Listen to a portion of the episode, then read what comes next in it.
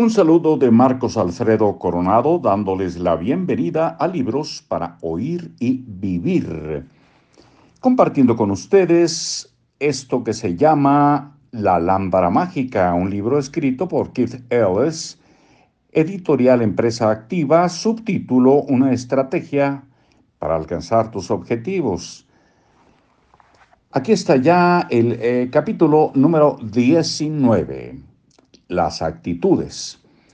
Hemos escuchado una y otra vez la misma sentencia. La actitud lo es todo. Es difícil leer un libro de autoayuda sin topar con algún lugar común sobre las actitudes.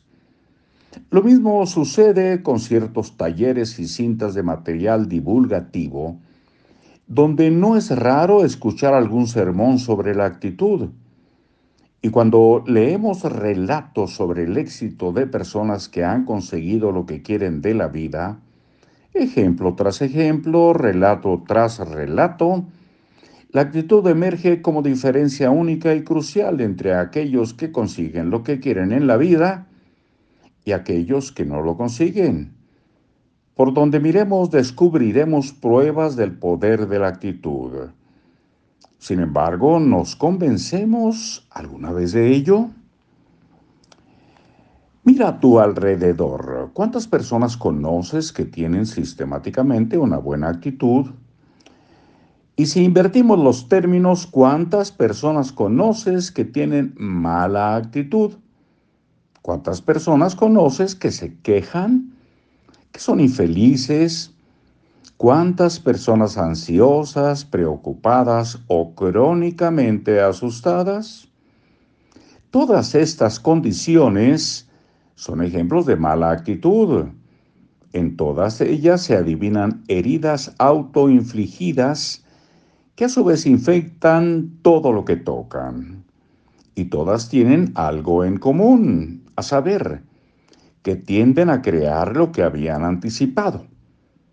En otras palabras, solemos recibir de la vida lo que esperamos y lo que esperamos está definido sencillamente por una cuestión de actitud.